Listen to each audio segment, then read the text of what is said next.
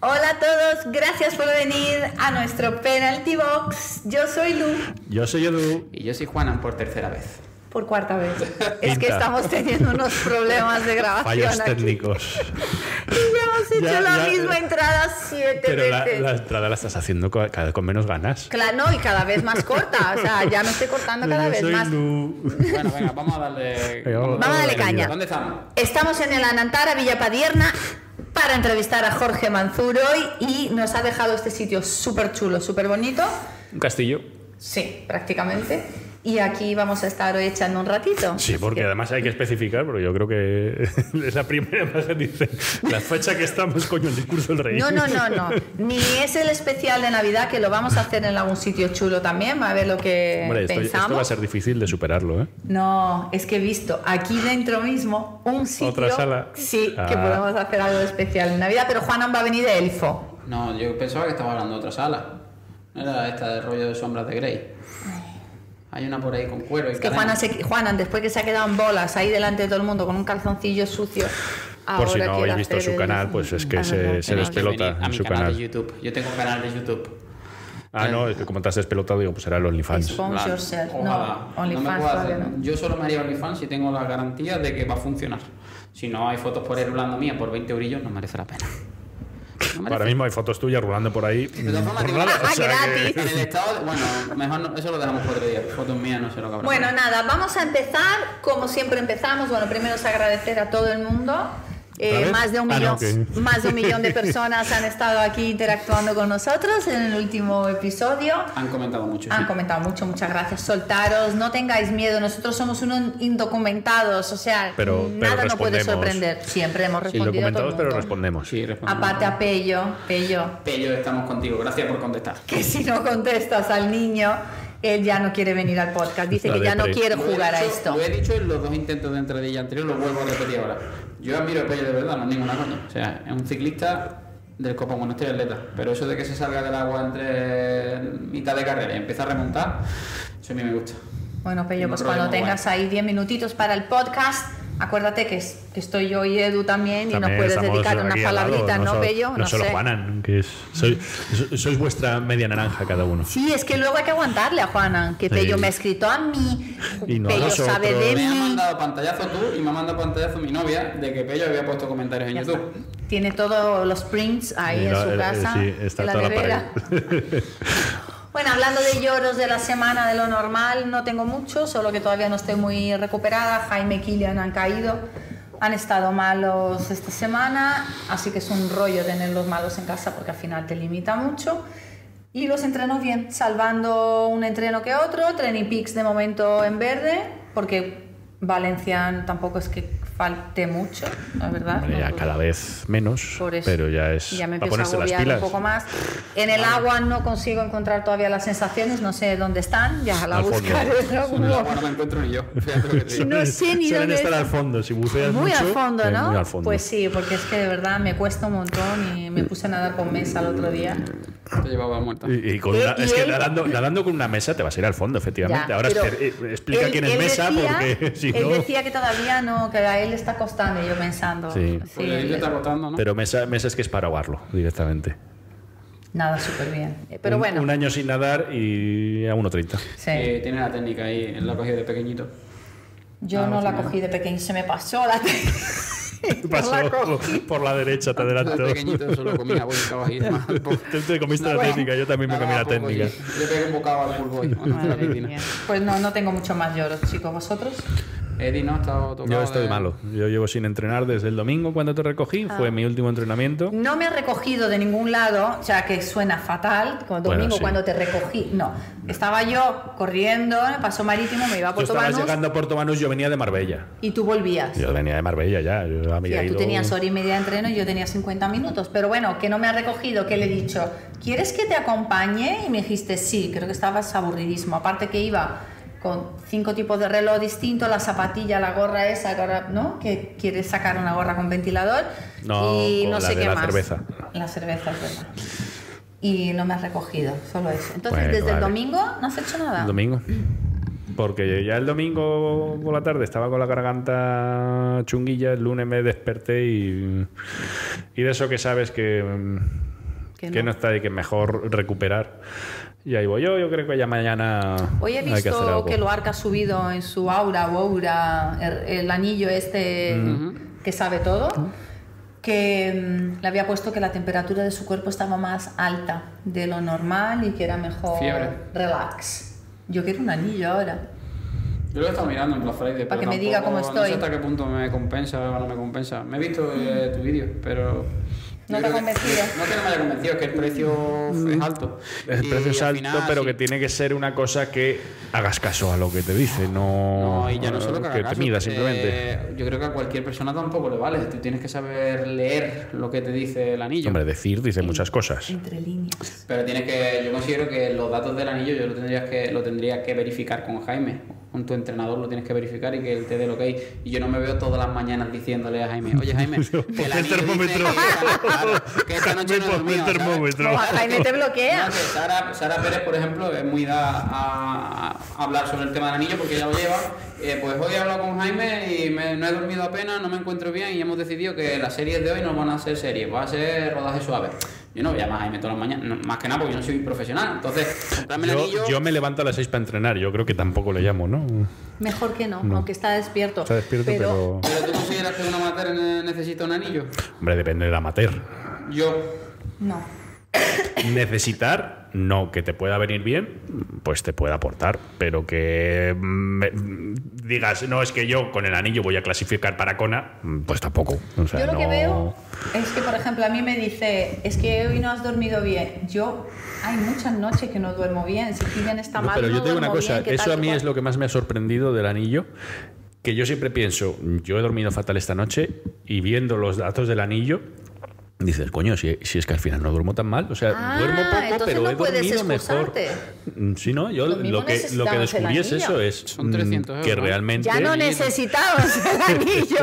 realmente duermo mejor de lo que Los pensaba. lloros de hoy es, eh, si sois tiesos, al podcast de enfrente, Sí, porque- ¿vale? Hazme favor, Sí, porque, porque aquí... aquí con este Algún día- ambiente... Algún día explicaré, algún día explicaré por qué tengo ese dicho. Porque ese dicho, cualquier persona que sea de Marbella y que escuche el podcast sabrá lo de los tiesos al frente. Algún día lo explicaré, otro día. Vamos a seguir con los llantos. con los llantos, sí, porque ya Yo viene... tengo dos Jorge. llantos rápidos. El primero, eh, después de Malasia decidí que no iba a seguir dieta ni leche. He vuelto ahí al nutricionista porque ya sacamos descanso. El lunes empiezo con Training Peaks. Pero que no entrabas por la puerta. Joder, tío. La ropa no le entraba. Mira, ha roto el pantalón y todo. Está en mi canal de YouTube que lo quiera ver. Lu me ha puteado porque aparezco con la piel muy blanca, calzoncillo muy feo y barriga. Es que los cal- la ba- no he dicho la barriga, te he dicho que estoy muy orgullosa de ti por tener el coraje de llama- salir. pero eso se llama autoestima y seguridad en uno mismo. Porque sé que dentro de un mes voy a volver a subir otro vídeo. Vale, pero, Pero cómprate otro. Mira, es horrible. en tanga, fíjate lo que te digo, No hay huevos. escucharte. No hay un poco huevos. depilado. Porque un No, no, culo sin en tanga depilar. con pelos Sin no hay depilar. Es horrible. No, no. Bueno, el caso es que me pesaba- Juana, ¿tú quieres subir gente seguidores o bajar seguidores? Yo lo tendría en cuenta. Bueno, depende, ¿eh? Que se ponen tanga ahí, yo creo que ahí. Pero con culo peludo no Con sé culo yo. peludo no. a un, un club de osos de estos típicos, ¿no? Moteros. Ponte en el OnlyFans. Mira, de verdad, sujetar el micrófono que se está moviendo para arriba y para abajo. Encima no es lo mío. Bueno, resumo, que tengo Sigue. 6 kilos por encima de... Me fui a Malasia con, con 71 y he vuelto con 77 a entrenar. Estoy gordito. Y Pero que has vuelto de Malasia con 77 que traías de la maleta. No, no, he vuelto Ah. a entrenar, bueno, o he vuelto a volver a llevar la nutrición bien con 77. He vuelto a volver. He A vuelto llevar, bien. a llevar la Vale. nutrición bien que ha desdesayunado hoy. Ya está. Hoy, hoy primer desayuno de dieta, ya llevo la, la vuelto nutrición a bien. volver a llevar vosotros- la ¿Vosotros sois nutrición. conscientes que para deciros cosas echamos 10 minutos? Solo por putearme. Pero que no, ese es el cariño, mira, Pello. Subtítulos y punto, que es lo que hay. Este El que quiera está, está triste, pero porque ha mer- merendado. No ha desayunado una mandarina y Y cuatro. cinco almendras de esas, no sé No, lo que era. 50 gramos de anacardo tenía que desayunar. Queso. Eh, es una jodienda volver a, a tener que comer bien. En, en un mes estás todo fuerte. Sí, Con sobre- las navidades de Ah, por medio. Y, y ahí viene, justo que estás hablando de fuerte, el segundo llanto. Y es que tu marido, don Jaime Vigaray, me está cogiendo en el gimnasio y me está pegando un pedazo de paliza. Yo no estoy ¿No? acostumbrado al gimnasio y estoy dando cuenta y digo, yo estoy fuerte de piernas. Sí, Sí. Sí. hasta que haces el ejercicio bien. Dices tú, pues no estoy tan fuerte de piernas. Y salgo, salgo magullado. Tocaillo. Sí, me Mañana si te hacen así te va a doler. No, normalmente al segundo día. Pero de estas veces que ya levantas el brazo y notas el abdomen, dices tú, ¿pero esto qué es? Y me está, dando, me está dando fuerte, pero bueno, este año es la primera vez que hago gimnasio, a ver si, si repercute en el rendimiento. Muy bien. Creo que en, no sé si ha sido en la primera grabación o en la segunda grabación se te ha colado lo del globo de la dieta de aquí de... ¿Qué globo? Claro, Globo, es que, globo, es que hemos no, grabado es que- esto 20 veces es que diciendo que, se queja, se queja De los anacardos. de los anacardos, pero el otro día pasando por Marbella me fui a, a decirle hello, tiene una tienda muy chula en Marbella y pasé ahí para decirle hola. Y nada más estoy entrando, sale uno de Globo, un, un texto, un courier de estos que entrega Un globero. comida, un globero. Y cuando miro en su mesa le había dejado un paquete del Starbucks y digo, ¿esto qué es, Juana? Y se descojona. Mandarina y no eran mandarinas. Bagel de trufa, por favor. Tenéis que pedir un bagel de trufa. Qué bueno está. Pues no, no lo vas a comer eso hasta Y- junio. Lo vuelvo a repetir. Hay que buscar al que montó los donuts rellenos de nocilla. Eso Yo no puede, como eso. sí, a mí eso no me gusta. Yo sí me lo como. Hasta el plástico casi, Ya ¿sabes? hay muchas cosas que me como, pero a mí un donut de nocilla no es una Bueno, cosa sí. que me... Yo estoy viendo de, de Carlos, un chico, un amigo mío ahí, está haciendo unos donuts proteicos. Sí, te voy a pedir la receta, a ver si te lo haces en casa Sí, y, yo y cada por lo menos... meses veo una empresa de esa nueva. Venden cuatro donuts y cierran. Vale, no te estoy diciendo que es la empresa, te estoy diciendo que coja la Es que no está receta. bueno, Lu. Eso no está bueno. Bueno, No tiene sé. un pase y te quita la ansia esta de Eso comer le tiene que hacer daño al organismo. Entonces, cuando tú notas, dices, ahora está bueno. Bueno, los lloros no son lloros, ya es- son quejas una detrás de otra, pero bueno. eh, como habíamos dicho al principio, hoy hemos venido, nos hemos trasladado aquí porque queremos entrevistar a Jorge Manzur, que es el director, Director de de, la Nantara Villa Padierna. Marbella. Eh, vais a preguntar, ¿y por qué Jorge? ¿Por qué tal? Primero, Jorge es amigo nuestro, una persona que, que queremos mucho. Y segundo, que tiene una, una relación con el triatlón y queremos dar una perspectiva distinta con el tema de gran empresario, mucho mm, trabajo por detrás y saca sus entrenos también como nosotros, tendrá sus lloros también seguramente. Yo que creo podemos que nos va a sorprender. Yo creo que la gente a lo mejor no, no lo... El tema de triatlón no lo conocerá prácticamente No. nadie, Mm. pero creo que después de, de la Pero es, es una él- perspectiva distinta. Sí, Sí. y creo que va a ser bastante interesante. Sí. Ya te lo digo, porque es una persona que tiene mucho que, mucho que contar. Ah, Pues nada, que nos lo cuente él. sí. Ahora Sí. viene Jorge. Pues venga, vamos a hacer el corte y seguido. Pues aquí lo tenemos, nuestro amigo Jorge Manzur, directamente de México. Oye, eres más español que mexicano, ¿no? ¿Cómo Pero aquí está, si le rascas aquí es México, México. Puro México. puro, ¿no? Bueno. Llevo aquí Pues- desde el 97, 98. Ah, bueno. Ah, pues como yo.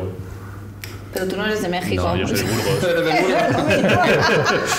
Pero de luego ya sabes que aquí Sí. de España, pero para arriba. La diferencia cultural sí, es sí. parecida. Sí, sí. De hecho, seguro nos parecemos más los mexicanos a los andaluces que a los de Burgos. Eh, sí. Y ahí, los andaluces a los de. Burgos, seguro. Pues fijo, Menos mal que aquí solo hay un andaluz. Sí, solo hay uno. Bueno, es verdad, y a veces tenemos que meterle subtítulo porque la gente no lo entiende cuando habla en el Tengo que vídeo. pensar, tengo que pensar antes de pronunciar. Pero Jorge, cuéntanos un poquito. ¿Cómo llegas aquí? ¿Por qué Marbella? España, me imagino que temas de familia y del amor. Bueno, llegué aquí, eh, realmente vine por una oferta de trabajo que me llegó en 97 y vine aquí en 97.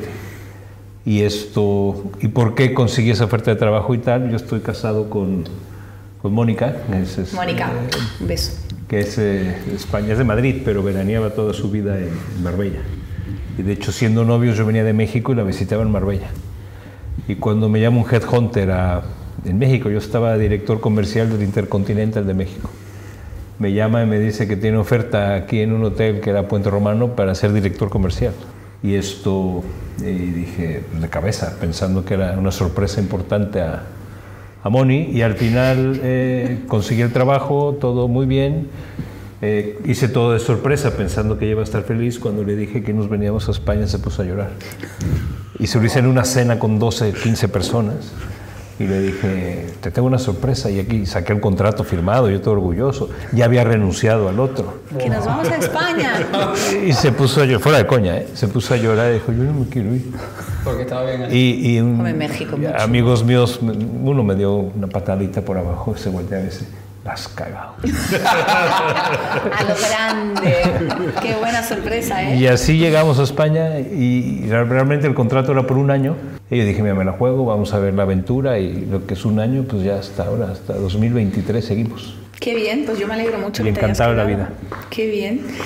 ¿Y el, y el triatlón lo tocas en México? ¿Cómo- ¿Dónde descubres este deporte? ¿Cómo- En un lugar, bueno, yo lo empecé a escuchar por un amigo mío, te diré cómo se llamaba, no él, el que admiraba como loco de los primeros que hubo, tenía, creo que fue el primero que hizo una marca de ropa, que era de Hawái y tal, eh, ni me acuerdo el nombre, ya me acordaré. Esto, y él siempre me hablaba de este y tal, y juntos empezamos a hacerlo, te hablo de los 84 por ahí, que ya estoy mayorcete. Es que En está- 84 empezamos eh, y luego ya empezamos a hacer casi siempre olímpicos. Y, y una vez sí hice un medio. En México. Pero, en México, sí. Eh, los primeros que hice fue en un pueblo que se llama Valle de Bravo, que está una hora, hora y media, no llega, eh, de la Ciudad de México, un lugar precioso, se nada en un lago. Luego la bici es muy de subida y tiene partes planas, pero muy de subida, y luego la carrera es planita y es muy chulo. Y ahí es donde constantemente hacíamos entrenos y tal. Y ahí fue donde mi primer contacto con, con el triatlón, que de hecho la palabra Ironman ni sabíamos que existía en te esa época. preguntar, en esa época no era Sí, tan popular, época. ¿no? No, no, no, no. Es que además en esa época, pues sin redes sociales, sin televisión, veo sin revistas. A ver, y te nada. digo más, eh, eh, era en esa época, en esa época de los eh, triatlones más famosos que había en México. Y éramos cuatro gatos. Sí, Y no olvídate de mallitas e historias. Si vas vestido no como lo que tenía para hacer deporte. con mis tenis, eran penosos, no sé si eran Converse, o sea, no había... Edu se echaría la mano a la cabeza con las zapatillas ahora mismo. ¡Qué barbaridad! Y así lo hacíamos, ¿eh? Así, y además, te digo más, la, ah, casi todos, eh, como este triatleta tan famoso, hacía ropa y tal, que me acuerdo del nombre, eh, corríamos, eh, íbamos en bici con bañador. Era un bañador como short muy pequeñito, con abajo era como una braga o algo así, pero ni cojín ni nada. Es- Qué bonito. esa era la bici. Estilo Faridar Sultán, ¿no? Sí. Y nadie se quejaba. Claro. Era normal. Era- Es lo que había. Es lo que había y a tirar. Es lo que pasa siempre, que al final si tampoco has probado otra cosa que, que te vaya a ir Claro. mejor, pues es, es Y lo luego que las hay, es lo bicis. que hay. Ahora hay una enfermedad, yo veo las bicis y es una locura. Ya ¿Y esta belleza aquí atrás? se han vuelto locos con las bicis.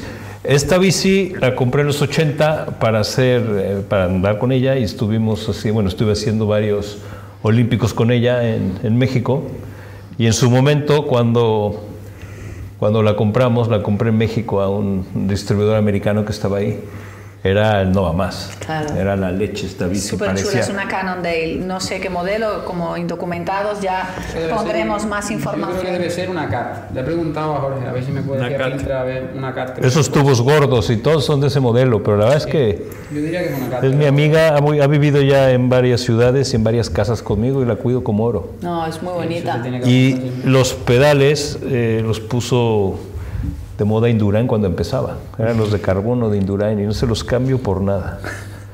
Y esa niña fue con la que yo empecé a, a ya hacer más en serio todo. Qué guay.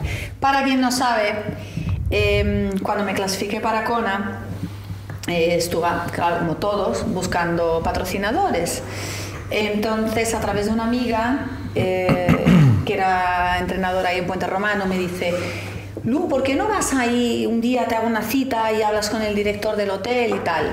Y yo digo, vale, ya, pero un director de un hotel, cinco estrellas, mm, ¿qué voy a- ¿sabe? ¿Qué, ¿Qué le voy a explicar? ¿Qué le voy a Normalmente aquí en Marbella tú vas y dices... Será un gordo, será un gordo será un calvo. gordo de estos que yo qué sé, digo, voy a decirle que hago triatlón, que estoy pidiendo dinero para irme a Hawái, o sea, suena todo súper fantástico.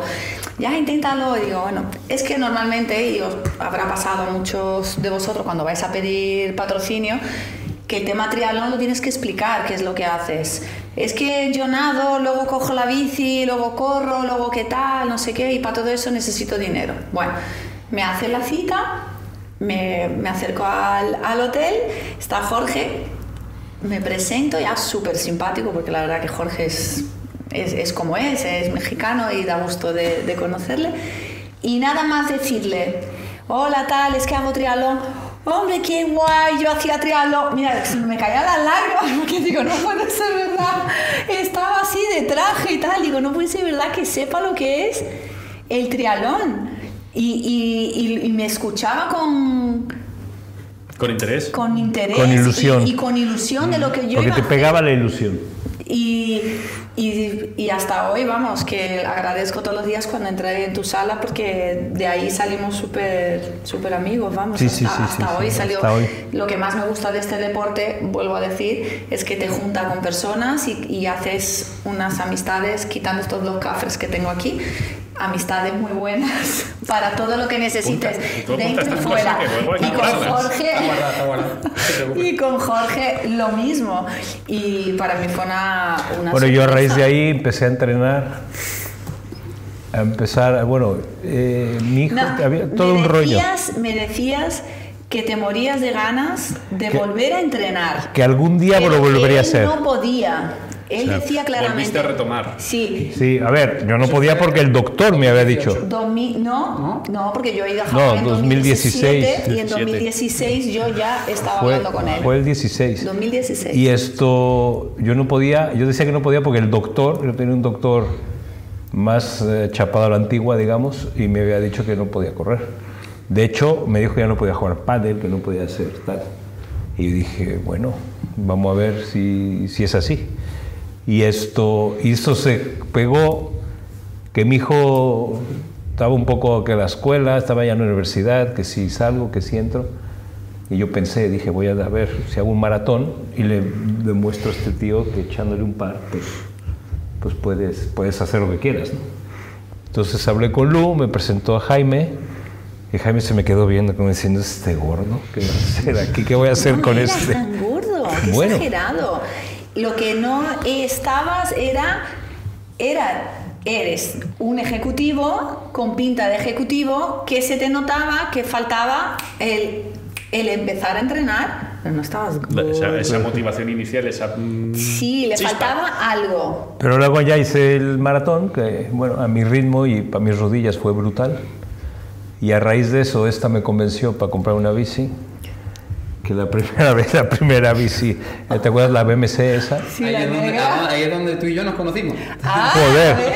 Pero me la di con esa bici 20 veces, yo la quería tirar a la basura. Claro. Era una titty bike. La Sí, es que chichi bike. empezaste un poco la casa por el tejado. Buah, buah, buah. Muy Es chula, la pero me acabé odiándola. Surgió una oportunidad de una time machine, una, una cabra, y lo pasa era, era pequeña para ti. Sí, no, no, no, era mierda. Estaba vamos. muy bien, con un montaje muy bueno, era de Moncho Valle. Sí. Y la mandamos para abajo y lo intentamos todo, ¿recuerdas? Cambiamos la postura. Todo. recuerdo- Todo, pero, pero nada más no me acomodé. No No. Yo recuerdo que tú me decías a mí, dices, yo no puedo, o sea, no voy a poder hacerla, porque simplemente el hecho de subir eh, Ojen ya le, no, no por el esfuerzo físico, sino Era incomodísimo para mí. técnicamente, Sí. técnicamente le era imposible.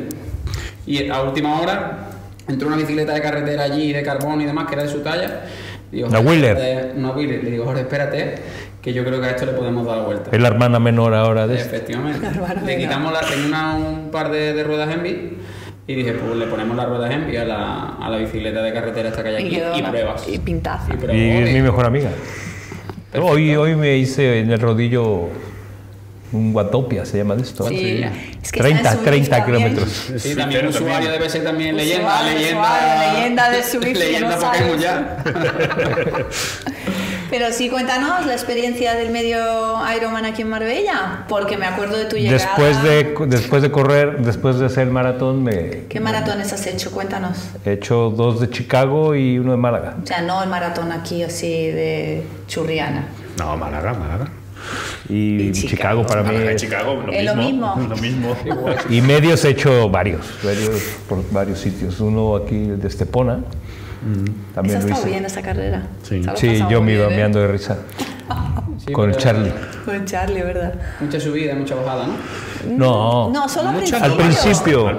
No, solo La al principio. Al luego principio, la primera cuesta, que es esta carretera de aquí, la primera cuesta sí estaba. No, pero, Pero luego- a mí esa no se me atragantó. A mí Porque atragantó primer- al principio. A mí Uy, esa- la A la del estadio estadio. estaba chunga. ¿Sabes por qué? Porque yo pensaba que llegábamos al estadio y entrábamos directamente. Como la de no 10 me- kilómetros. Claro, pero yo cuando iba mirando el reloj, a mí no me salían las cuentas.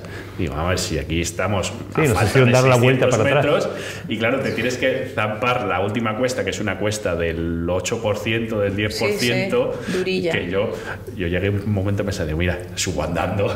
y ya está. Pero digo, igual no, porque están mirando, ahí hay uno La haciendo foto, foto. Digo, está feo, está feo. Y al final tengo que subir corriendo. Sí, pero fue chula, fue chula. Bueno, el triatlón, eh, tú empezaste a decirme que tal, tal, compramos la ruta bici, Siempre es mía. Compramos la bici y yo siempre decía, yo entreno para estar bien, yo no pienso meterme con estos locos. Y de hecho empecé a ir a la piscina pública de Marbella, Marbella. a las 6 de la mañana, ¿no? Sí, a seis y media. Y era muy chulo, pues yo me ponía el carril de la tercera edad. Estos salvajes iban ahí. Luego estabas tú con el piltra, tal, yo los veía pasar y decía, Dios mío, parecen Se van a tiburones. Y esto, y empecé, empecé, empecé, empecé, empecé ya a correr mejor y tal y tal. Y faltando una semana, yo estaba inscrito, cosa que nadie sabía más que Lu. Prácticamente nadie, en mi casa nadie sabía que yo estaba inscrito. Y Jaime, que te Yo, entretengo. dec- sí, yo decía. ¿qué haces? Nada, aquí para estar bien y tal. Y faltando una semana dije, bueno, va, lo hacemos. Que me fui a... eh, subí, hice la ruta de bici hasta... Pero hice hasta Monda. Algo pasandito Monda me, me volví. la vuelta. Que yo pensaba que lo más duro era la subida de Eugenio. Vuelta. Y yo dije, yo dije, carta si aguanto hasta Monda. Esto está hecho. Esto está hecho. Y esto, y me acuerdo que el miércoles me dio, se me inflamó la cintilla, no sé qué rollo. Y yo la verdad dije, joder, qué maravilla, ya tengo la excusa perfecta. y nuestro querido Crespo hizo magia y en un día me dejó listo. Crespo, nuestro traumatólogo de todo el mundo que está en Hospitén. Bueno, y acaba de operar una chica aquí del hotel que la dejó Sí, ¿no? brutal, es un Eh, crack. Crespo lo vamos a traer un día, ¿eh? Sí, Hay que charlar con Crespo para que nos cuente historias y Yo te lo batallitas. pedí hace un par de semanas. Sí, claro, porque ya. también Ah, un crack.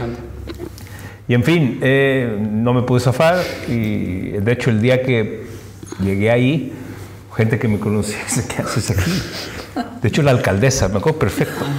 Yo estaba, con todo respeto, la alcaldesa de Marbella, yo estaba ya vestido con el, con el, traje neopreno.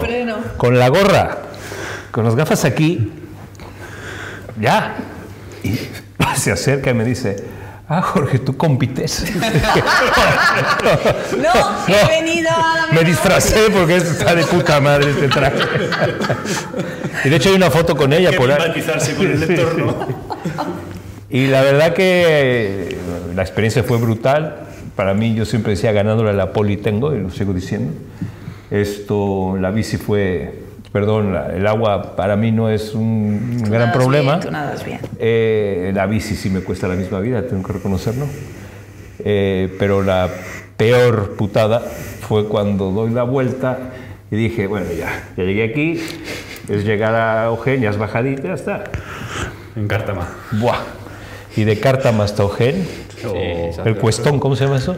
Chicos, los nuevos que vais a venir, apuntar el cuestón. Eh, apuntad, el nada. Ironman de Marbella empieza en Cártama. Sí, eso. Sí. Lo de antes Sí. es. Lo de antes no es nada, Siempre he subir dicho, a Eugen. ah, Hay que llegar al kilómetro 50 vivo. Ese, a partir de ese. 50 es cuando la cosa se pone tensa. Sí, y lo bueno, eh, ya no sé si es bueno o lo malo, yo creo que lo bueno es que yo no sabía. Claro. Entonces yo iba tan relajado y cuando eso empieza que no paraba, sabía como en las pelis que veías así el humo de la carretera como se ve así, ¿sabes? Y dices, Y joder. además, ¿sabes lo que pasa? Que es que tú vienes bajando después de muchos kilómetros y vienes con esa sensación de velocidad, das la vuelta y se para el mundo. Se para el O sea, mundo. es la sensación de decir. Y ya no sabes cómo No sentarte, pasan los si comes kilómetros. más, si bebes más, si, no, si te acoplas, no, no te acoplas, porque es que no, no bueno, acoplar. Yo me puse a charlar con gente, Claro, para pasar el tiempo. una chica de Suiza y un tío de Irlanda. Y nos hicimos súper colegas. te ha dado tiempo, ¿no? Joder. mi tarjeta. ¿Cuántas horas pasaste? Pues algunas, algunas, algunas. Pues yo no soy tan pro como estos, pero eh, el tío quería whisky, ya de broma. y yo le daba de, yo traía bidones como para repartir. Le daba los dos y tampoco es que charláramos, pero nos hizo la subidita más llevadera. Hombre. Y eso sí, yo cada curva, por más pequeña que fuera, volteaba a ver si veía el puto palacio- castillo de Monta. Porque cuando veo el castillo ya llegué. Ya estás, Ya es verdad. Cuando Y para mí la carrera era fácil, o era, a ver, no es una carrera difícil, es planita, tal. Pero dije, si acabo la bici ya acabé. Claro. Y si la bici me reventó entero, se me olvidó, se me olvidó echarme vaselina por los nervios y tuve el culo en carne viva creo que un mes. Pero, Chicos, co- pero con gusto. ¿eh? Con gusto, con gusto. Y luego ya la carrera, obviamente, cuando yo llegué ya estaban todos ustedes duchados. No me extraña. Esto, eh, pero bueno, acá- esperando en meta. Exactamente, estaba allí, en ¿vale? meta, me tengo hasta la foto ahí. Y nada, fue brutal la llegada. Ya el haberlo terminado para mí, que yo 50 y mucho, 50 y ¿qué tenía? ¿Dos? 53. Mm. Pensé que jamás iba a volver a hacer nada así y fue brutal. Fue brutal esa primera experiencia y gracias aquí a la señorita y a Gusti también que, que apoyó por detrás dando, Siempre te apoya, empujando. Siempre te, siempre te mete el empujando, veneno. Jorge, sí, ¿por qué sí. no te apuntas a tal? ¿Por qué no te apuntas a tal? Y luego hice el de Cascais, Mm. pero el medio. Que también tiene su, Tiene- tiene su WhatsApp, WhatsApp. sí. Ese te engaña mucho, te engaña. Sí. Porque la bici dices, "Esto está chupado. Engaña, engaña más la carrera. También, bueno, sí, La carrera es más sí. puñetera. ¿Sabes qué me pasó a mí? Que lo que peor llevo es la bici, yo salí muy bien de nadar y empieza la bici y empecé a dar caña, pues todo plano, todo, Claro, hasta todo. que llegas al puente, al, al Golden Gate de Lisboa, Sí. tú dices, sí, esto es un paseo. Fácil, que, que rápido ha pasado todo. Luego volteas para acá, ya empiezas a subir, vuelves a llegar a Cascais y ya vas, ¿qué? En el 70. Tampoco Sí, queda tienes- mucho, 60 y tienes el pico. desvío ese que hay... Que subes y vuelves a bajar. Poquito, sí, al habituallamiento que, pero que es muy cortito. Nada, nada. Y luego ya sí, ya vas al circuito, ya empiezas por la El sierra. circuito, yo estaba feliz en el circuito. Cuando salimos del circuito, das la vuelta y no subí así. Es que pasó. Ya no somos amigos, joder. Ahí me dio por todos lados. Se me rompió el gemelo, ¿te acuerdas? Sí, ahí te... Me tuvo que. Paré, me echaron un montón de cosas. Y esa parte de cuesta que faltaba ya la acabé como pude y ya, y si después ya es bajada y recta. Pero la carrera ahí me costó por, Sí. por el gemelo. Pero también fue muy, muy chulo terminar esa carrera. Y a las dos semanas con el gemelo roto fue cuando hice el, el segundo de Chicago. Porque había quedado con colegas y había metido yo a mi sobrino y a otro amigo a correr. Y estaban súper entrenados, yo no podía dejarlos colgados. Entonces fue ahí Crespo me puso plasma y no sé cuánto. Puso de todo. Me puso, de- me puso, me puso fino. Y la verdad que empecé a correr, iba muy, muy bien, pero el kilómetro 15 ya la pierna dijo, ¿a dónde Ya vas? está ahí. Y lo acabé de aquella manera. Pero fue muy bonito pues, por el esfuerzo y por pues, con la gente que Por la iba, así, compañía. tal, compañía y tal. ¿no? En fin, que ha sido una experiencia chula. Y ahora eh, estamos apuntados para Valencia.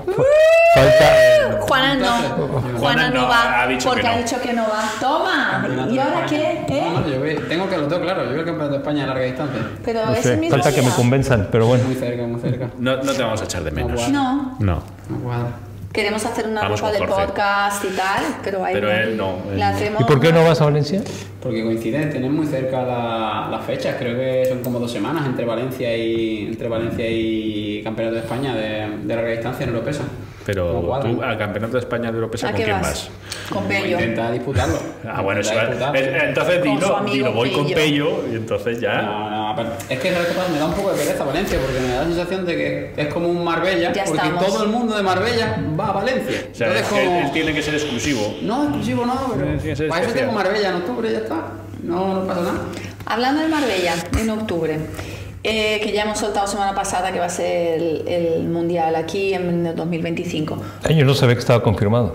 Está, lo han No soltado está en confirmado, Sudáfrica. No Pero- está confirmado pero 100%, está confirmado. pero... En Sudáfrica lo dijeron. Lo ha Sí. dicho el, speaker, El speaker. lo dijo Ah, ya el avisando. speaker. Entonces ya por ahí ya sabemos que... Y por otras fuentes de aquí también, de amigos de Juana y gente que escribe en Hay privado. alguien de organización y demás que ya lo tiene bastante claro. Están poniendo alguna pega. sobre- ¿Para el 25? ¿Para el 24? No, para el 25. No, 25. para el 25. 24 clasificaría al Mundial 25, sería... sería O sea que el de Valencia no califica para el Mundial de aquí. No. No. Marbella califica para todavía Nueva Zelanda. Para Nueva Zelanda, sí. Te ajupo. Pero ¿cuál es la relación que tienes ahora, por ejemplo, a la Antara con el Ironman de Marbella? Bueno, la verdad es que las relaciones de amistad y de ayudarles siempre, porque yo creo que ya independientemente de, de lo que representa para mí o no el deporte, es, eh, para mí es un eventazo o puede ser el mejor evento deporti- deportivo que pueda tener cualquier ciudad.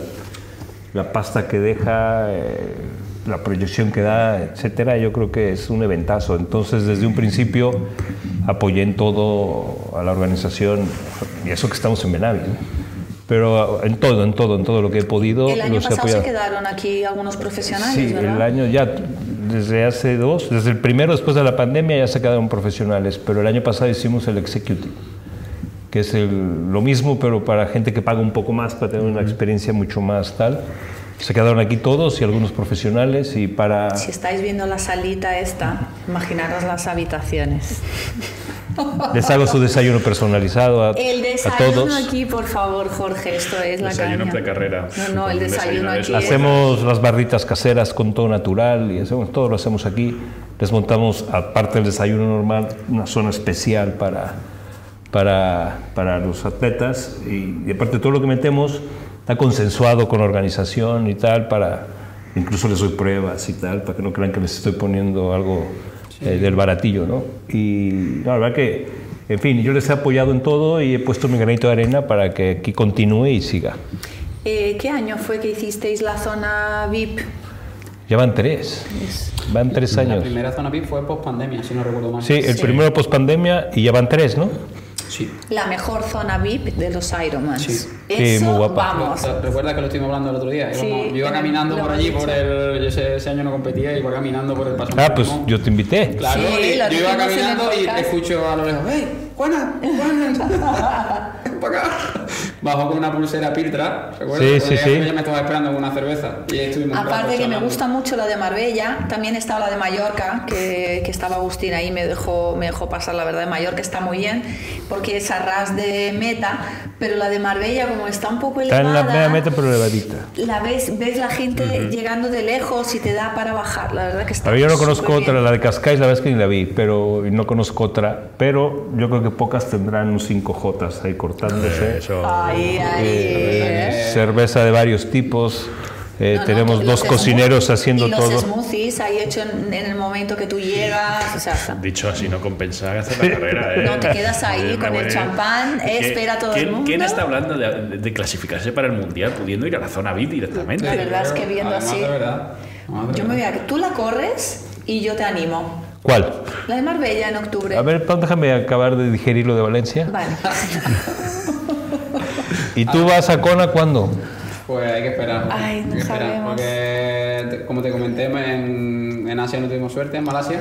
Pero yo entendí eso porque es como tongo ahí. No, No, no, no, es no tongo. terminé, fue tongo. Pero lo que Eh, hice- la carrera que hiciste es, es de, de profesional. Bueno, de un profesional malo, sí. No, pero no jodas. No, a ver, se Estuviste cerca de los pros. De un profesional en mal día.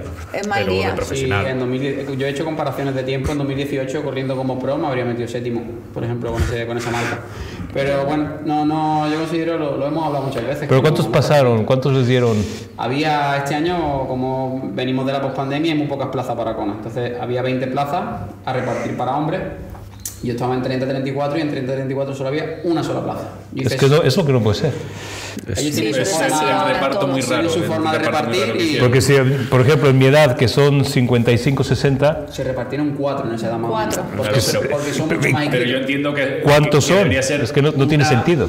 Segunda plaza lo reparto para todos y luego vas dando. Debería a los ser demás. porcentualmente. Pero es que porcentualmente tampoco nos salía la. No salía- No, lo que, lo que quiero decir, que tienen X número de plazas, pues en el grupo de edad donde más atletas haya, ahí tienes que meter más. Sí, claro. Pero es que haciendo esas cuentas Tampoco no nos salía. salieron el. En Yo 30-34 estaba, éramos un total de 30 y tantos, creo que era. Pero yo estaba en que tu grupo de edad iba a haber tres. Yo pensaba lo mismo. Yo pensé pensaba que había-. Y que solo hubo una, es que es muy Solo raro. hubo una y fue el, el El chico chico que ganó la carrera. carrera. Que ganó y yo quedé el segundo. absoluto. Vamos, de hecho, el mismo speaker se me acercó, oye, lo siento, hay que ver, segundo, tal. "Ah, esto no te preocupes, son cosas que ocurren. Pero Jorge, que tarde o temprano habrá que ir. Pero ahora tiene que esperar porque este año los chicos corren en Niza, y el siguiente año vuelven a A correr ver, en Kona. todo este año es clasificatorio para Kona, sigue siendo clasificatorio para Kona. Lo que pasa es que yo a nivel personal tengo otros objetivos y considero que si me clasifico a Kona, buscarla en otro sitio, Jaime me ha dicho vamos a Texas, lo intentamos en Texas, no es mala idea, que es campeonato norteamericano y más plazas. Pero normalmente Kona es octubre o así. Muy yo tengo mi cabeza en unos exámenes y unas oposiciones que están por esa fecha. Si yo me clasifico para Kona, mi cabeza, por mucho que yo quiera, a mí me tira el corazón. ¿Y cuándo es Texas? Texas es en ¿Mayo? mayo. Hoy hace muchísimo calor en mayo. ¿eh? A mí se me da bien la temperatura, Jorge. Ya. Mira, mira, Mira en Malasia. Sería Ya, ya, mejor ya. el calor que el mucho, frío. Mucho mejor. No sería mala idea, pero ya te digo, es que si me clasifico, yo sé lo que va a pasar. Me voy a olvidar de las oposiciones, me voy a centrar en Kona, voy a querer ir a Kona y voy a posponer otra vez otro año más. Entonces, vamos a ver lo que pasa este año. Yo voy a competir Kona en largas. tienes ahí. Sí. Kona siempre estará ahí, por supuesto.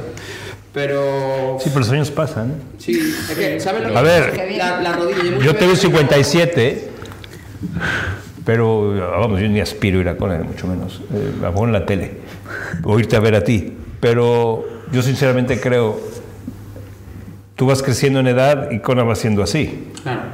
Las oposiciones siempre van a estar ahí y sigues siendo muy joven. Uf. Entonces, si alcanzas, todo es cuestión de alcanzar sueños. Eh, tu cuerpo, tu físico, yo creo que indica que alcances el sueño Kona porque el otro siempre va a estar ahí. Y es avanzar, no lo tienes que dejar aparcado, es mi opinión. ¿eh? Sí, sí, no, por supuesto. No lo tienes que dejar aparcado, pero te metes al otro, pasas las oposiciones y ya te puedes decir, olvídate de Kona.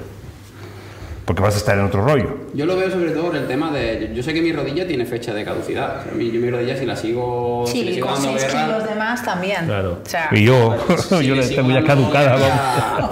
Tarde o temprano acabará por, por decir hasta aquí. Tú dime a alguien que haga triatlón que no le da algo. Sí, está claro. eso todos nos duele, que- ¿eh? todos los días por la mañana duele algo y ya luego... Si no, si no es que no estás entrenando. Vamos a ver cómo, Bueno. se- cómo empieza el año y me iré adaptando a la situación según, según venga. Porque tal y como está ahora mismo la vida, nunca se sabe. En dos meses dices una cosa de otra. Pero a mí me ha gustado lo que ha dicho Jorge. Sí, a mí también. Es que- Ahora, te digo Te lo digo desde los 57. Escúchame. Que si ahora yo he alcanzado metas profesionales, digamos, eh, pues, las he alcanzado, pero no hubiera tenido tiempo para las, las deportivas, digámoslo así. Yo puse las profesionales antes que las deportivas y ahora que he querido hacer deportivas, mi cuerpo me dijo, chaval, ¿dónde vas? Y tienes, ¿cuántos años tienes? 35. 34, 35 en enero. Joder, es un chaval. Pero tú entonces te arrepientes de. No es que me arrepienta, lo que pasa es que yo hice mucho deporte, mucho, hice los triatlones, todo esto, lo hice de mucho más joven, de los 80 tal. Luego me casé en el 93 y prácticamente dejé. Y esto, a la niña no la dejé. Pero luego cuando lo quise retomar, ya era otra cosa, o sea, mi cuerpo ya era otro, obviamente mis prioridades, mi vida personal, todo había cambiado. Es un poco lo de las oposiciones tuyas.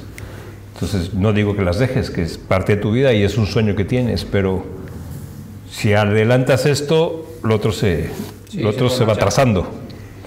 Entonces, todo es cuestión de prioridades y sueños. ¿Qué le vas a contar a tus nietos cuando seas abuelo? Ya, la balanza no. Que has ganado una, que has pasado las ¿Sabes qué pasa? oposiciones. Que yo siempre me he basado mucho, creo que puede ser bueno y malo, yo siempre he basado mucho en mis decisiones en lo que, lo que decían mis padres, yo siempre me apoyo mucho en ello. Y esta vez, creo que ha sido la primera vez en la que ellos han dejado un poco al aire lo del año que viene con ¿no? Pues yo les dije, es que si hubiese clasificado, quizá el año que viene habría, habría jodido el tema de la, de la oposición.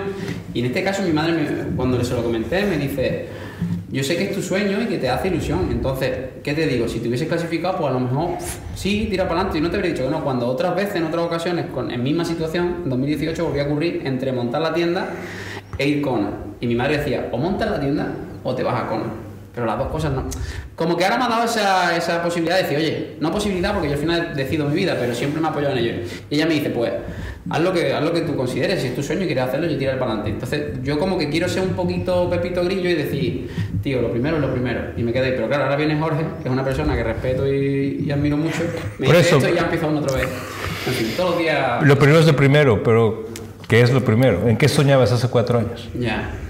En tu Además tienda yo y en tengo- Kona. Tengo esa espina ahí, ¿sabes? Tú sabes bien por qué. Tú y yo nos sentamos aquí hace cuatro años y... Cuatro años y medio. Esto, no sé, yo es mi opinión, es una opinión. ¿eh? ¿Y además va aquí tendrás el apoyo incondicional. No sé, lo sé.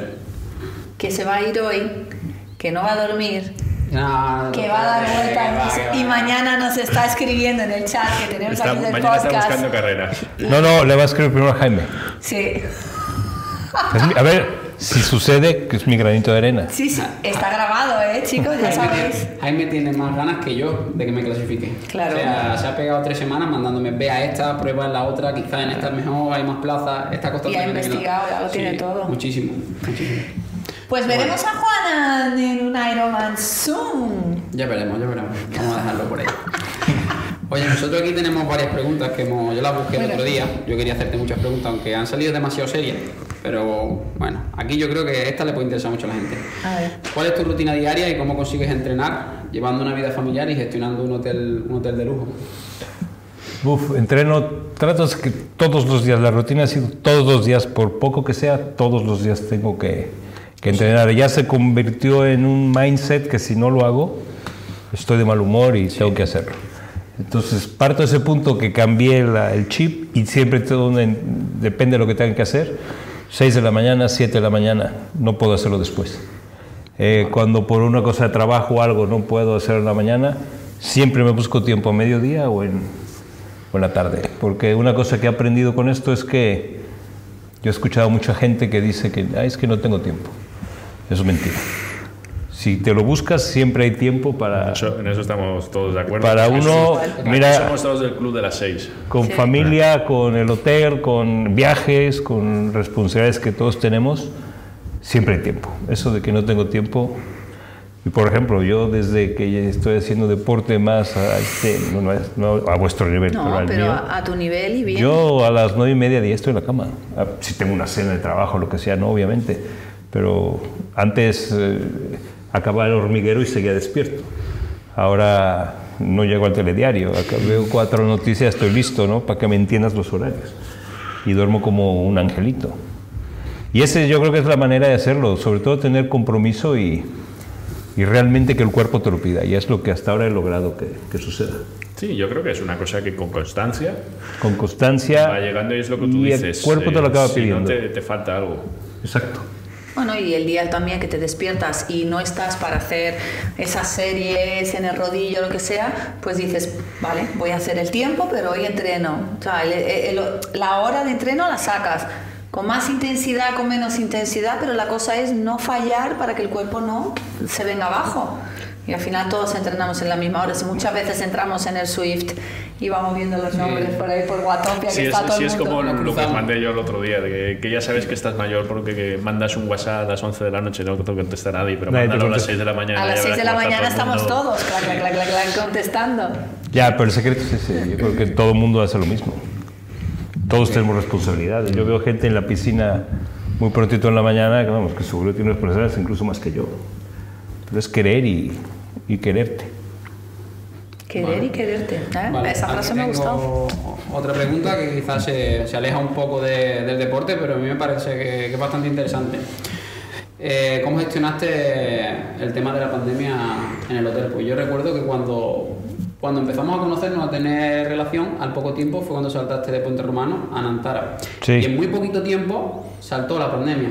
Claro. Y sé que a ti te pilló bastante jodido y te costó bastante trabajo gestionarla. Y me, tengo curiosidad por saber cómo, cómo gestionaste hasta llegar hasta ahora que otra vez lo de estar al 100% y se ve funcionando perfecto. No, el hotel, eh, nosotros llegamos a este hotel, eh, el hotel estaba un poco de capa caída antes de la pandemia.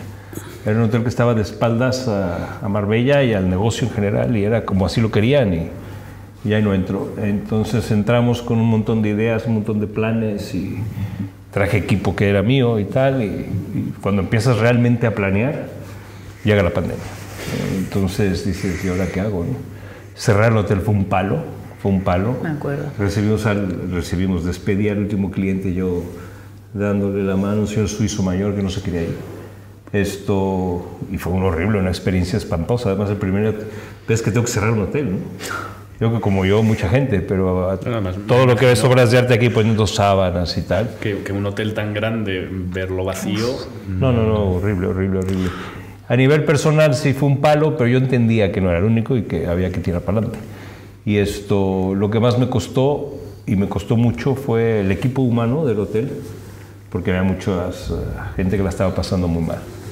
Y cuando digo mal, muy mal. Entonces, a pesar de que la cadena no nos dejó y siempre nos ayudó y estuvo atrás de nosotros y tal, obviamente los salarios son mucho inferiores y tal, hay gente con unas deudas, unos compromisos y tal, yo sabía que hay gente que la estaba pasando muy mal. Y eso es lo que nos llevó luego a crear aquí, en la cocina de banquetes, empezamos a hacer comidas para mucha gente en, en eh, Marbella, Estepona y Benavis, y hacíamos de 3.000 a 5.000 comidas. Y en fin, eso nos dio un poco la vidilla. Y esto, como dice Juana, luego ya se reabre y un poco mal. Un poco se abre de esta manera, el hotel no estaba posicionado y nos costó la misma vida. Pero eh, se sacó gracias al equipo humano. Yo no, no soy mago ni yo solo podía. Eh, el equipo humano aquí tiró como jabatos y entre todos lo sacamos. Y hoy por hoy, cuatro años y medio después, el hotel está mejor que nunca en su historia a nivel de negocio y sobre todo a nivel de, de lo voy a decir en inglés, guest satisfaction. Somos el número uno de los hoteles cinco estrellas de Marbella ya el año pasado y este año vamos en primer lugar también. Y eso es trabajo del equipo y, y es ¿Y lo que te... Claro, pero extraña, vamos, así se posiciona un hotel para llegar a los objetivos, pero aquí lo importante y el gran cambio que se ha hecho es con todo el equipo, la gente. Y es la misma gente cuando llegamos. Yo no traje magos ni nada, es la misma gente. Y eso es lo, lo más bonito. Pero yo- no, no es por hacerte la bola, vamos, que si te tengo que decir cosas malas te las digo también, ¿vale? Pero la primera vez que tú me citaste aquí, que tuvimos que hablar y demás, yo recuerdo que me dijiste, dame cinco minutos que necesito dar un speech. Y Ah, yo, tú estabas ahí, sí. yo presencié el speech, justo aquí abajo, tú acababas de llegar, Sí. llevaba muy poquito tiempo. Muy poco tiempo. Y me dijiste, pásate, charlamos, tal y cual. Y eso, espera un segundo, yo tengo el speech. Te escuché dar el speech y me resultó súper cercano ¿no? la forma en la que te dirigías a, a los trabajadores y demás. Y al poco tiempo, como tú tienes tan buena relación con mi prima Alejandra, que sí. muchas veces contigo y demás, eh, nos invitaste a comer un día, te acuerdas. Y Claro. yo veía que cada persona que te saludaba, Jorge, ¿qué tal? Jorge, y la forma en la que tú te diriges a ellos, y eres muy cercano. Me parece que eres una persona que hace que los trabajadores se sientan a gusto y quizás por eso has tenido el éxito que has tenido en cada sitio al, al que has ido. Es algo que se, que se percibe rápidamente en cualquier sitio al que vas y tú, y tú hablas con un trabajador. Sí, yo soy gente de gentes. Yo no sé de mucho de Excel, la verdad, pero tengo gente que lo hace francamente bien. Esto, yo soy gente de personas y me gusta el contacto humano y sobre todo, yo siempre digo, y ahí se resume todo, que es- estamos en el negocio de cambiar la vida de la gente y no me refiero tanto a los clientes como a los compañeros que trabajamos. Y siempre que pueda ayudarles para lo que sea, ahí estaré. Y hay una máxima que me enseñó mi padre siempre que es tú haz algo importante, haz a la gente sentir importante y hacer algo importante para ti. Y eso es así. Y desde el cariño aquí la gente ha estado volcada. Yo me acuerdo, a veces hablábamos en la pandemia y te tocaba estar aquí de Uf. solo. ¿Viste la peli del resplandor? Solo en el hotel, solo. Me decía, me toca hoy a mí quedar, porque el hotel, claro, Sí, alguien tenía que tener a alguien aquí para cuidar el tema de la seguridad. y Entonces nos tal. turnábamos entre varios, éramos cuatro o cinco. Pero cuando tocaba a ti solo, yo No, decía, ¿pero me dónde tocaba estás? el turno de las 6.45 de la mañana. Yo venía, me daba la llave el de seguridad, entraba, cerraba y me metía al hotel, yo solo. Sí, sí. Y no, no, no amanecía. Que, que tenías que estar aquí 24 horas. No, estaba, depende, a veces 8, a veces 10, a veces 5, depende de quién venía de relevo y cómo estábamos. Pero Te tocaba pasar la noche aquí. alguna vez sí, que no llegaba el de seguridad, pero me quedaba en mi oficina. Él me decía, yo voy a cerrar Cerradito la oficina con llave. Y me quedo aquí. Digo, qué yuyo. O sea, yo ya, para quedarme en mi casa sola, ya me da yuyo quedarme aquí en este Claro, es que hotel. tú piensas, en plena pandemia, gente que realmente. Aquí en Marbella hay mucho pícaro y demás. Ya no hace falta que vaya a hacer nada más, simplemente que entre para intentar robar algo y Ay, demás y te no. pilla de Mira, un día llegué, estaba lloviendo, se va el de seguridad. Normalmente me daba una vuelta por el lobby y tal. Sí me di la vuelta, pero los ruidos entre la lluvia y tal. Dije, mira, yo me voy a la oficina, yo estoy más guapo. Pero espera, estoy ahí, estaba trabajando, ponía música muy bajo. Y en eso sí, en mi ventana, un golpe. Y siempre soy como ruidos. Y, y alguien trata de abrir la ventana. Bueno, bueno, no me dio un infarto. Y abrí con un palo en la mano. Ya era un jardinero. Un tipazo y pidiéndome que por favor le encendiera una luz. Pero de los sustos de, de la pandemia fue ese. Madre mía. Y luego caminar entre los pasillos con todo apagado. Ah, Y las estatuas que tenemos tapadas con sábanas. ah qué yuyo. ¿Te acuerdas del resplandor de las Sí, sí, niñas sí. que hacían así? Yo las veía en mi cabeza me salía corriendo. me iba- No, no había ojos al final del pasillo, ojos brillantes que te miraban No, no, no, acojona. A una chica que estaba dándose una vuelta, estaba sola, sola. esto sonó, la, sonó una alarma. Y me llamó a mi casa y digo, ¿qué hago? Pues asómate, pero si ves algo, nada. ¡Corre! Yo llamé a seguridad para que viniera, empezamos, yo venía para acá y tal, y era por el aire o tal, botó una alarma que parecía de incendio, pero ella se fue caminando por el otro edificio, totalmente a oscuras, con la luz del iPhone, ¡Wow! y hubo como algo de aire y se le acabó la batería del iPhone, pero la sensación de ella es que se apagó el iPhone. La pobre estaba a punto de renunciar. Yo no volvía, vamos, o sea, me paso, digo, mira, lo que quieras, échame, pero yo no me quedo que ahí sola. lo- los pasillos y los salones aquí, mm, como digamos, las ventanas como retumban con el viento, que no es como estar en tu casa que sabes dónde está todo. O sea, No. que estos son muchísimos más metros y que aquí en, en los pasillos el viento corre que no veas. No, y es una decoración Tiene que- con mucho arte y demás. Sí, que la da oscuridad da, da palo. Claro, muy bonito todo, pero esta oscura. No, luego venía gente de gente de mantenimiento, a- tienes que tirar de la cadena de vez en cuando, pues, en todos los hoteles. Y muchas veces yo no sabía que estaban ellos, no había fijado los turnos, estaba yo en la oficina, lo que sea, y empiezan a tirar de las cadenas de todo el edificio y se empieza a oír por mi oficina todo eso que se está cayendo, ¿quién está aquí? Pero bueno, anécdotas hasta un poco absurdas, pero al final estamos bien y salió bien, bien. Y, y la gente mejor. Y aquí yo diría que la última que tengo es un momento inspirador o motivacional que tuvieses en alguna carrera. Algo, alguna imagen que te traiga muy buen recuerdo en alguna de esas carreras, en un medio, en un maratón. Mira, el maratón, el primer maratón en Chicago, para mí fue muy especial. Eso lo dijo, tú lo sabes. Esto, yo lo quería hacer un poco, por ejemplo, a él. Y, y yo traía estos cascos que vas a hablar por teléfono. Y bueno, tú me llamaste. Tú me llamaste creo que a la mitad por ahí.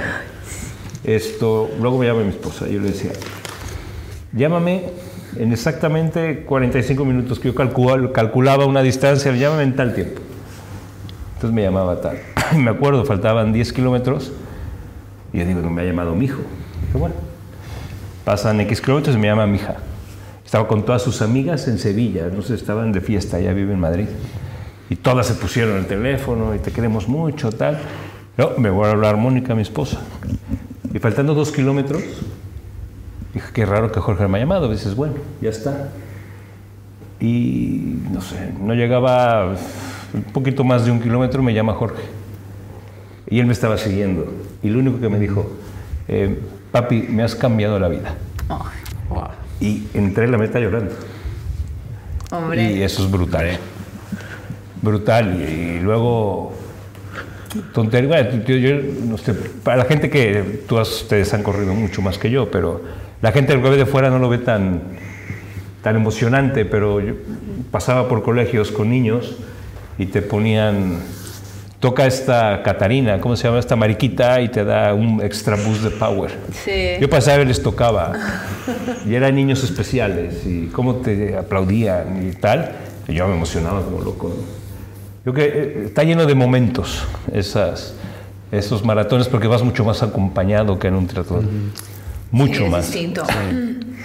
Y luego ya en un triatlón, pues eh, cuando me rompí el gemelo me caí y no podía avanzar. Y un señor suizo me ayudó, sin cargarme ni mucho menos, me llevó hasta, hasta donde bebes y tal, y me dijo, como Nadal, me dijo en inglés, como Nadal, ¿qué? Plátano. y bueno. no sé si fue psicológico, cogí dos plátanos, bebí lo que pude, luego dos plátanos y acabé la carrera, según yo, por esos plátanos. Pero eh, en ese momento de la carrera vi un señor, yo lo vi muy mayor, y eso todos esos momentos que muchos de ustedes han vivido mucho más que yo, seguro, insisto. Pero vi un señor muy mayor, que lo que dije, este tío, qué mayor. Yo corría, pero de aquella manera. Un rato estuve con él, bueno, ya lo pasé, y ya y me quedé pensando un poco en él, dije, habrá acabado, dije, qué mayor es para estar aquí, pero bueno, está bien. Ya acabamos, ya pasaron horas y estaba en un bar tomando una cerveza con Carletti. Y veo a este señor en una mesa con mucho más gente, era portugués. Ahí, ahí me di cuenta que era portugués. Y esto, nos cruzamos la mirada y lo saludé así. Entonces me levanté, lo saludé, que tal habías, tal, tal, tal. empezamos, nosotros éramos dos y empezamos ahí conociendo el resto de familia portuguesa. Y resulta que el señor no era ningún señor, tenía un año menos que yo y estaba saliendo de un cárcel terminal. Joder. Y estaba ahí. Entonces ole. Y de hecho, alguna vez nos mensajeamos y tal, y el tío ahí sigue. Qué bien. Entonces, esas historias que te llegan, muy bonitas. Y bueno, los hay locos en, en Chicago corriendo descalzos. y Eso ya, en fin, hay cosas simpáticas Este también. tipo de experiencias yo creo que solo te las puede dar deporte, porque te Sí. pones a pensarlo en otras situaciones y dices, ¿dónde No me tienes. yo algo así? No. ¿Sabes? Que no... A mí todavía me encanta y me quedo muchas veces eh, en la entrega de premios.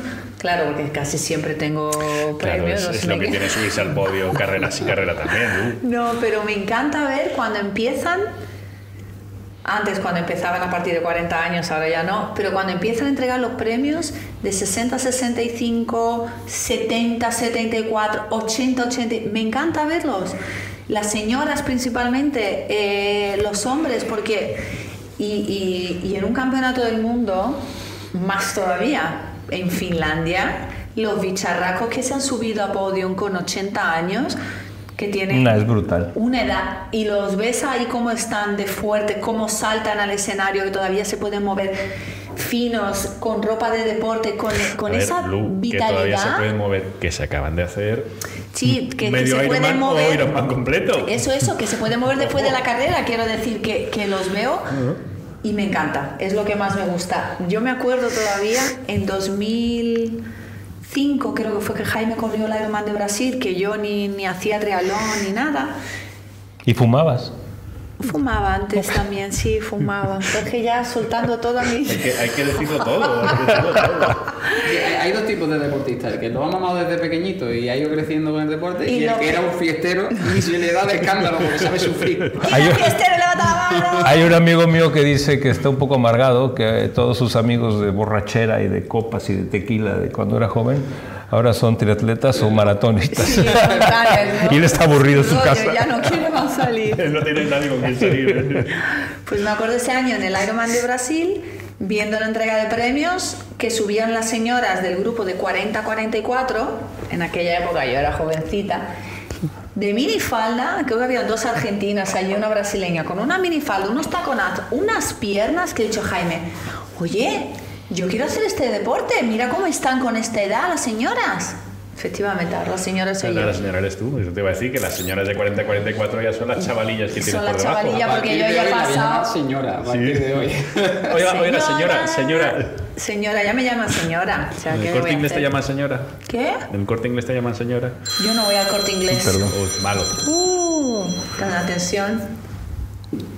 Oye, otra, me acuerdo, cu- cuando acabé con el gemelo roto, acabando el, el- esto, ¿cómo se llama? el maratón Chicago, pues, te ven cojeando, te ven tal, y se quiere acercar a un doctor. Le dije, no, no, no, no me toque. Y había un grupo de marines, bueno, toda la carrera está llena de soldados, pero estaban ya del lado de pasando la meta y tal. Y esto, me dan la medalla, tal, tal, ya sigo. Ahí la cojera se te olvida un poco. En Chicago te dan una cerveza este pelo a todos los que han terminado la carrera. Pues así se juntó uno pues, que estuvimos juntos mucho tiempo, tal, y volteamos y le dijimos a los marines, eh, ellos estaban ahí relajaditos, no, no estaban serios, muchos viendo a la gente entrar, aplaudían tal, eso sí con sus ametralladoras, sus cosas. Y esto, eh, el colega este americano le dijo, thank you very much, eh, muchas gracias por tu servicio. Yo les digo, muchas gracias. Cogieron los cuatro, se cuadran, nos hacen así y nos dicen, felicidades por terminar esto. Wow. Te A cagas. mí nunca se. Americanada. Los americanos son la caña. Pero es una americanada, pero que te lo haga a ti. Sí, sí, sí. A lo mejor se le cuadra al otro, pero yo estaba diciendo, joder, Para No, mí es para mí. qué guapo. Ellos lo hacen, o sea, de, digamos, corazón, de ¿eh? corazón. No es una, que no es una cosa de cara al show, ni. No, no, que lo hacen No, de, no, no, no. de corazón. Y, Y- que allí en Estados Unidos el, el tipo Chapó. de carrera de maratón, eh, lo- la gente lo tiene muy respetado. El, No, y la gente, el- toda la que ciudad se vuelca. ¿Sabe lo que pasa? Nosotros que estamos más metidos con, con el tema de competir, de ir y venir y tal, también pensamos que todo es easy, ¿no? Que, que sí, que mira, he hecho un medio, que tal. Y muchas cosas que, que, has dicho de lo que has visto, de lo que sientes en una maratón, cuando tú vas ahí, no quiero bajar de tantas horas, no sé qué, esos niños no te das cuenta, el otro que está descalzo ni lo has mirado porque está... Ya, es es la diferencia. Yo voy por la experiencia, más sobre todo. En el Ironman de Marbella eh, traía, me dolía un pie, lo que sea, una tontería. Y no sé, había un tío de esos que te manda Dios. ¿Quién iba a saber? Ahí nadie les dice que yo luego era Atlético de Madrid y un señor mayor eh, antes de Puente Romano, no pasando, pasando Puente Romano. Me dijo, vamos Atlético, no sé qué. Y tú piensas, joder, este me lo mandó Dios. Entonces son tonterías. Pero yo, es fan del Atlético. yo voy pendiente de todas esas chorradas que te hacen la experiencia. Y te quedas al final, con eso, al claro, para mí es parte de la experiencia. Yo, me yo, como digo, yo le voy a ganar a la poli, no a nadie más. Y si hice un minuto menos que la última vez, mira qué bien. Pues sí. Pues Pero- yo creo que en Valencia vas a tener experiencia buena porque Valencia es una ciudad que se vuelca mucho con, Con los deportes, con los sí, deportes que hace. Si es como la maratón, que me imagino que lo es porque al final el público pues eh, lo agradece, yo te digo que vas a tener experiencia de esa en la carrera porque es que allí la, se vuelca toda la ciudad. O sea, la maratón de Valencia es una Es pasada famosísima. es eh, es muy famosa y yo recuerdo cuando hice la maratón de Valencia es desde la Plaza de Toros que debe ser desde el kilómetro 35 pues es como si estás haciendo una etapa del Tour de Francia en la que tienes todo el público a ambos lados Ah, y tú eres Indurain y te están animando. O sea da lo mismo que vayas a acabar en cuatro horas que vayas a acabar en cinco horas. O sea los tienes a todos y te van haciendo el pasillo. Entonces yo creo que Valencia en el, en el Ironman pues va a ser tres cuartos de lo mismo porque es una, una ciudad que se vuelca con sus carreras No, pues qué guapo, porque eso es, creo que es parte de la cultura y eso hay que promoverlo. Tiene que ser importante para la ciudad. Y eso es una cosa que va por ciudad, porque tú vas a la maratón de Málaga y te muere la pena. La media maratón de Málaga que he ido, que la he seguido con la bici, que estaba Esther y tal, había gente, Sí, pero tampoco. pero no. Pero la sí, gente, pero no. la gente que tú ves en la maratón, o la media maratón de Málaga es la gente que tiene a otra gente corriendo, Sí, no es no han salido de gente casa. Málaga que sale a Eso ver la es, carrera. sí. Y Es eso es lo que pena. no tenemos aquí. Y en Ironman de Marbella pasa lo bueno, mismo. En Estados Unidos es, cultura. Sí. A Estados Unidos Se es distinto. paraliza la ciudad y todo el mundo está pendiente. Es muy chulo y yo creo que llegaremos. Madrid creo que de alguna manera lo está logrando con las Rock and Race, todo eso. Sí. Que estoy apuntado a la media maratón de Madrid y Jaime me... Jaime, No, no, me regañó, me dijo que... ¿Qué me dijo? Siempre me regaña. Por eso ya no le llamo. Me dijo que, que estoy loco, que hiciera montaña, que esas carreras muy duras y hay muchas subidas. Dije, bueno, Sí, Madrid tiene su vida. No, ya no. No es para marca Lo de Jorge es como- Vine a visitar Madrid. Lo del TikTok ese que sale, ¿no? Cuando tu pupilo se apunta a carrera sin avisar al entrenador, ¿no? Y sale el perro así. Este Jorge. Y poniendo la cara rara, ¿no? Y poniendo cara rara. Sí, este Jorge se apunta y luego dice, Se pues mira. luego, oye, que hay que entrenar No, para pero a esto". veces ¿sabes lo que hace? Me dice, Lu, que mira, te lo voy a decir, me he apuntado tal, pero no se lo digas a Jaime. Digo, Jorge, ¿cómo me lo dice? Y digo, Jorge, ¿cómo lo- estoy entrenando? Ya, ya, ya, pero todavía no se lo digas. Digo, porque "Lo me estoy a decir". mentalizando. Pero me lo dice a mí y luego dice, ¿no se lo has dicho? Digo que no, yo muchas cosas que la gente me cuenta. De hecho, estaba apuntado a. Cascais, al medio de Cascais este año, pero con la artrosis en la rodilla estuve viviendo en Qatar. Una época que entrené muy, muy bien. Y fue aquí en mayo que la rodilla y el tendón no podía, no podía, no podía. Y me dijo el doctor, ni se te ocurra. Y lo dejé pasar. Pero Valencia no, Valencia vamos a estar ahí todos juntos. Si lo- el San Crespo lo permite. Sí. A llamarse. Yo tengo que ir. Crespo, No me... Crespo, dame la cita ya. Está malito, ¿eh? Crespo, esta semana. Está como lo que tienes tú, el Con el estrés que debe tener, no tiene tiempo para nadie. Ay, pobre hombre. Madre mía. mucho trabajo. Pero vamos, Bueno, con lo que dices de, de cómo se vive en Estados Unidos, yo creo que también es una cosa que va desde pequeñitos en los colegios. Yo he jugado al baloncesto en Estados Unidos y es algo que tú no ves aquí. eh, En institutos es el campo de los niños del instituto está lleno fin de semana sí, fin de semana también. Y es, digamos, el evento de la ciudad, De la del semana, pueblo, sí. de, de todo. Va todo el mundo a lo mismo que tengan hijos que no. O sea, y eso es una cosa que a Eso mí me la- impactó en un la montón. cultura del pueblo. Porque Sí. tú vas aquí Toda la cultura del pueblo. a un a una competición de niños de instituto Y no hay nadie. Y están los Están los padres. padres con suerte, pero allí, o sea, tú llegabas. En España tenemos zonas que son muy buenas para el público. Por ejemplo, País Vasco. Sí, País Vasco, sí. carrera de País Vasco, Sí, eso que me han comentado los No importa, vas a, vas a una Beovia, por ponerte un ejemplo, solo hay que meterte en YouTube y ves cuatro vídeos de Pasa que ya estás yendo a una Sí, cosa muy específica, una Beovia. Que Pero está en concreto ya Pero, hecha hace claro, años. Corre, yo corrí en ciclismo, tenía la suerte de correr carreras ciclistas profesionales allí. Yo corrí en Guecho. Es simplemente el hecho de ir a firmar antes de salir, es que la gente no te deja pasar. Y ya no te digo en una subida, es que en una subida la gente sin conocerte de nada te anima, te empuja porque ve que vas muerto. Es otro concepto completamente distinto al Bueno, que te vas sí. a encontrar aquí en Andalucía. Allí se vive el deporte de otra forma. Lo ven como más, más místico, más, ¿no? No sé, completamente Pero lo que dice Edu es verdad, porque el deporte eh, del- del- de la edad de instituto en Estados Unidos es semiprofesional. Es decir, tiene las Sí. instalaciones, Mira, yo cuando eh, jugaba los al- entrenadores, al tienen baloncesto, todo. o sea, las instalaciones, lo que tú dices, mm, jugar en canchas de parque con marcadores, con videomarcadores, Claro. que estamos hablando de nivel instituto, que no, Sí, que, sí, sí, no es, que no es nada del otro mundo, con, con tus gradas. Que Mira el yo jugaba, fútbol americano, eran dos partidos, edad. Jugábamos dos partidos de baloncesto a la semana, uno en casa, otro fuera, y nos chupábamos cuatro o cinco horas de autobús para ir a jugar a los partidos de fuera. Es decir, una liga de medio estado, pero es que medio estado de Estados Unidos mm, es como ir de aquí a Madrid a jugar un partido. Y estamos hablando de niños de desde 14 a 18 años. Sí. Entonces, claro, ya estás metido en esa rutina mm, constante y con una digamos que se vuelcan totalmente hacia el deporte porque además eh, no es que tú juegues al baloncesto durante toda la temporada, es que va en trimestres. Tú, eh, tu primer trimestre, por ejemplo, puedes hacer fútbol americano, después tu segundo trimestre puedes hacer baloncesto o miles de deportes más Y luego el tercer trimestre todo. tienes atletismo, tienes otros deportes totalmente diferentes que van, digamos, saltando uno a otro. Entonces, claro, luego llega a la época de universidad y el que es buen deportista, pues se lo rifan porque lo quieren para el béisbol, lo quieren para Sí. el fútbol americano y luego llegan a nivel profesional y tres cuartos de lo mismo tienes a todos los equipos de distintas ligas llamando a la puerta, oye, que sí. quiero que vengas a jugar al béisbol conmigo, a los Yankees, o el de los Lakers que quiere que vengas a jugar al baloncesto. Porque es, digamos, una forma de llevar eh, los deportes desde pequeños totalmente diferente a lo que no. tenemos aquí. Aquí o pagas eh, las extras fuera de los colegios para que hagan atletismo, fútbol, básquet y tal, o si no el colegio no, no lo fomenta. Mm. Pero es haces muy difícil. un deporte. Ah, un deporte, Y sí. ya. Y ya está. No Y la cultura es todos. diferente. Es otra cultura. Entonces, claro, si desde chiquitito tus hijos están ahí, pues es normal que el padre haga una maratón, que el tío sea nadador, que siempre tienes gente en la familia en deporte y si hacen algo en tu ciudad o te organizan una carrera, tú vas a verlo, aunque no tenga nada que ver con tu deporte.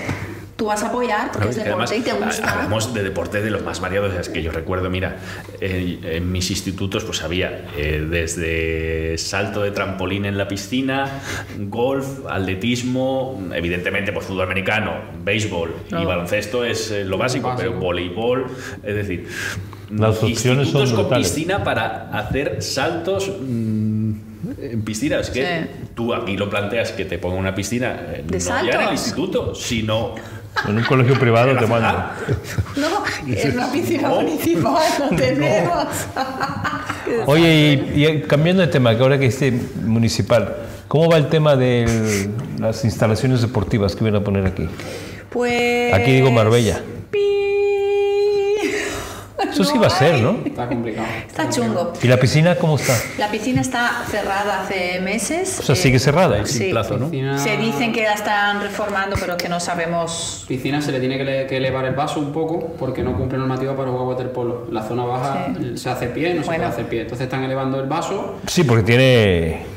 Para el waterpolo, pero que los Pero vestuarios es- tampoco estamos- cumplen, nada cumple, las gradas no Han cumplen. abajo todo, todo. comienzan de cero y se supone que lo Pero único que se mantiene es el vaso. está cerrada hace tres años o Eh, más. no, ¿no? está cerrado en junio julio. La han Y se calcula, la- yo creo O sea, que la volvieron a abrir y Sí, la volvieron a sí, cerrar. sí, Un año Vale. le puede quedar, creo yo, de obra más o menos. La que sí se está haciendo, que se supone que es de 50, la que está al lado de tu casa, En en, la Andalucía, campana. se está Ah, sí, pero está 50. ya haciéndose. Sí, Ahí sí, están sí, haciendo sí. una. Sí, sí, sí, haciendo una piscina de 50 que quieren hacerla al aire libre y que se... Pero esa la has encargado tú específicamente. Esa la he hecho Está yo, sí, casa, sí. para mí. O sea, está a ¿Pero es 500 municipal o es metros. privada?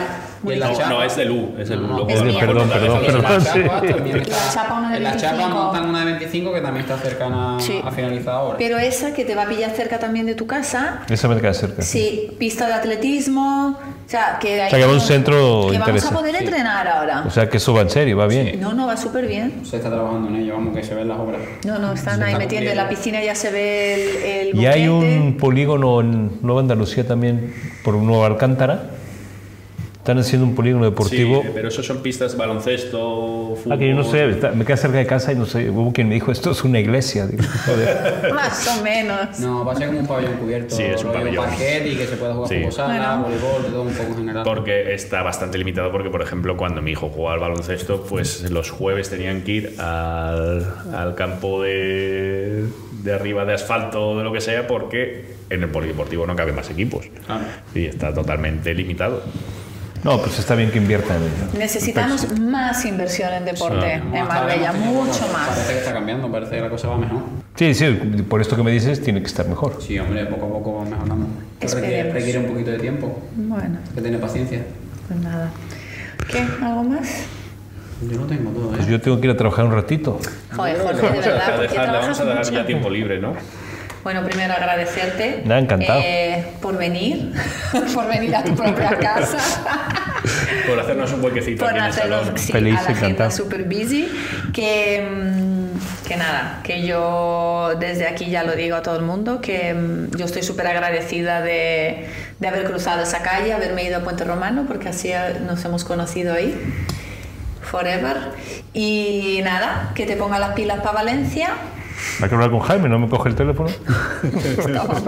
Jaime, coge el teléfono. Y nada, que luego vamos a poner la página web de Anantara para que se os caiga la baba un poquito. No, pero oye, al que se le caiga la baba, pues Que venga. reserva, ¿eh? Hombre. No está- Que venga, que aquí hay ab- abierto para todo el mundo. Sí, Es tan está sencillo como eso.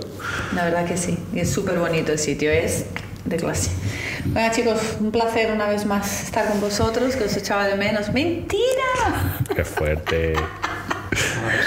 Chicos, gracias. Ya sabéis, dale a like, suscríbete a nuestra página, síguenos en Instagram, sigue a Nantara también en Comenta, Instagram. Comentar todo lo que queráis. padres, hoy, no, hoy no a hemos sido de indocumentados, ¿eh? Sí. Hoy he estado. Puede quedar algo chulo, ¿eh? Ha quedado bastante chulo. ¿Eh? Creo que va a ser muy interesante. Nos puede quedar un minutito más por si queréis dejar algún detalle indocumentado o algo así. No, no, mejor No, que no, porque no. hoy hemos ido muy bien. Hoy- Sabíamos todo Pues vamos y Jorge tiene que bien. trabajar.